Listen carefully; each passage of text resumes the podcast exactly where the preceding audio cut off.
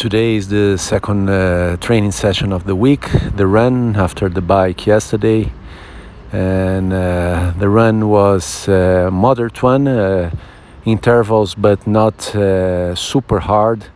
I think this week overall it's been uh, an easier week compared to last week. Maybe a little less volume, and also the intervals not not so hard as frequent as they were in all the sessions of last week, which is good.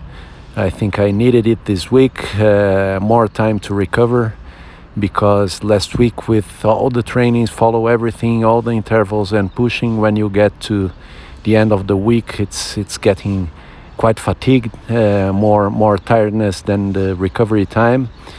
But this week seems okay. Uh, it was eight kilometers, but just uh, small intervals uh, of hard push, but small intervals. So feeling great, feeling feeling the body okay.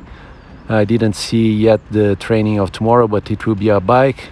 So that's great. It's great to keep the consistency and going on. And uh, yeah, that's it.